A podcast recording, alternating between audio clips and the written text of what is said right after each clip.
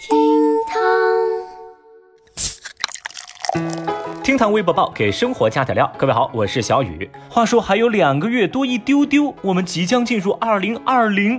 哎呀，回想这二零一零啊，瞬间就变成了十年前。我的天哪，这太可怕了！小雨，我回想了一下，其实呢，这十年啊，互联网上的变化也不大。人们表达情绪的方式呢，不过是从哈哈变为哈哈哈，又变成哈哈哈哈，再变成哈哈哈哈哈哈哈，现在变成了哈哈哈哈哈哈哈哈哈哈哈哈哈。那这个变化叫什么？你们知道吗？这个呀，就叫做通货膨胀。好了，加量不加价的厅堂微博报，一起听起来吧。微博七百八十二万人关注，江一燕回应获建筑奖争议。最近，演员江一燕在微博上发布自己获得美国一项建筑大师奖，不想却遭到广大网友的质疑。多数人认为这获奖啊有造假之嫌。后来，江一燕发文回应，提到自己这些年做支教、做公益也引起过质疑，同时又反驳说，如果大家认为什么都可以造假，那就请更多的人去做公益；如果大家认为可以随便参加一个活动就能去美国领个建筑大师奖，拿个奖牌秀一下，那就请大家一起来呀！哼，说白了啊，江一燕呢就是在回怼那些质疑她的人，你行你上啊！与此同时，也有摄影师发文力挺江一燕。但是呢，没想到这番表态却招来更多网友的关注，甚至是对他本人的质疑。伴随着舆论声浪一波高过一波，江一燕的支持者们不干了，他们谴责这些质疑者是在使用网络暴力，而更多网友则认为这不是网络暴力，而是在线打假。那就目前的状况来说，网上的争论仍在继续，质疑者呼吁江一燕晒出你的获奖图纸，或者开个直播接受专业人士的提问。而拥护者则表示，网络暴力不可取，艺人的私生活你们管不着。至于当事人江一燕，则再没有发出任何声音。总而言之，江一燕获奖和翟天临读博已经被人们不自觉地给联系了起来。而这场口水仗或许还会打上个三天三夜。那么，正在强势吃瓜的您又怎么看待这件事情呢？您觉得明星立学霸人设，这合适吗？节目下方评论区，今天呢就一块来聊聊吧。你找谁呀？微博三百八十二万人关注，当代年轻人一根头发二十五块。国家卫健委发布的脱发人群调查显示，我国脱发人群已经超过二点五个亿，平均六个人当中有一个就有脱发的症状。据说整头植发，再加上后续的生发、护发、保养，整体的费用在五十万左右。平均算下来啊，那一根头发要花掉二十五块钱哦。另外，最近某电商平台上的生发仪也遭到消费者的哄抢，首发前八小时交易额就突破一百万。所以这么说来啊，相比于脱发者，那些发量茂盛的朋友们，四舍五入等于你们赚了一百万呢。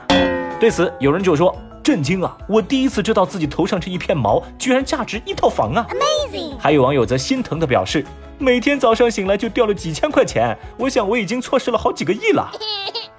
小雨，我是默默的算了一笔账，你看，一般人类啊有十万根头发，那这么换算下来就等于二百五十万呢。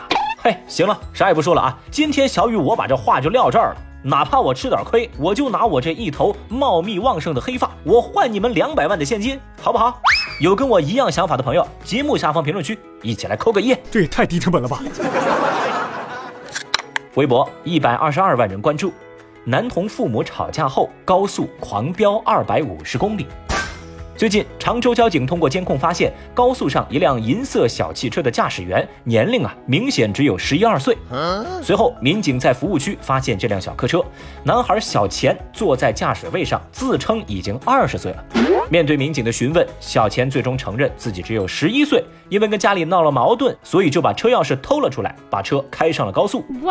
被民警发现之时啊，这小钱已经行驶了二百五十公里。最终，民警联系上了小钱的家长，来把孩子接走，并且对父母和孩子都进行了严肃的批评教育。话说，这个开车天赋点满的熊孩子震惊了不少网友，有人就悲伤的表示：“熊孩子都能上高速，而我的科二还没过，苍天呐！”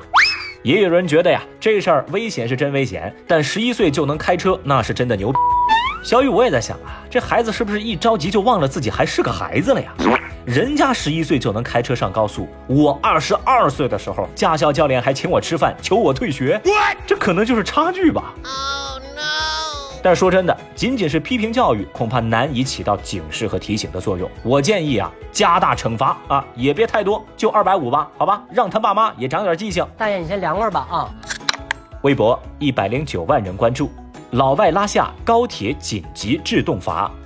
最近有网友发布了几段高铁乘客怒斥乘务员的视频，引发关注。网友爆料说，在一辆停靠在长沙南站的高铁上，一名外国乘客疑似拉下了车厢内的紧急制动阀，却没有遭到乘务人员的处理。